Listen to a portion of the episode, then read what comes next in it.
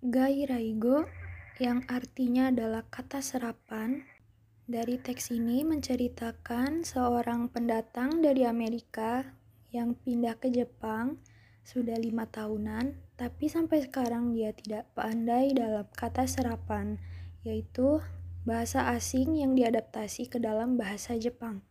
Banyak orang beranggapan kalau bule akan lebih paham jika menggunakan kata-kata serapan yang berasal dari bahasa Inggris dan diadaptasi menjadi bahasa Jepang, akan tetapi nyatanya bule-bule tersebut tidak paham sama sekali apa yang diucapkan.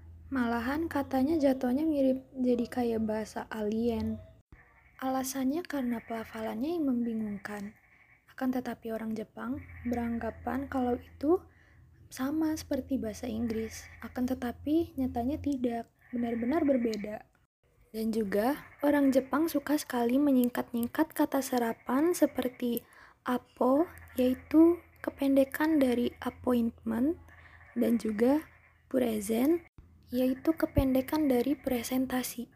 Tentunya, kalau ada orang awam, pasti akan sangat dibuat bingung oleh istilah-istilah dari kosakata bahasa serapan tersebut.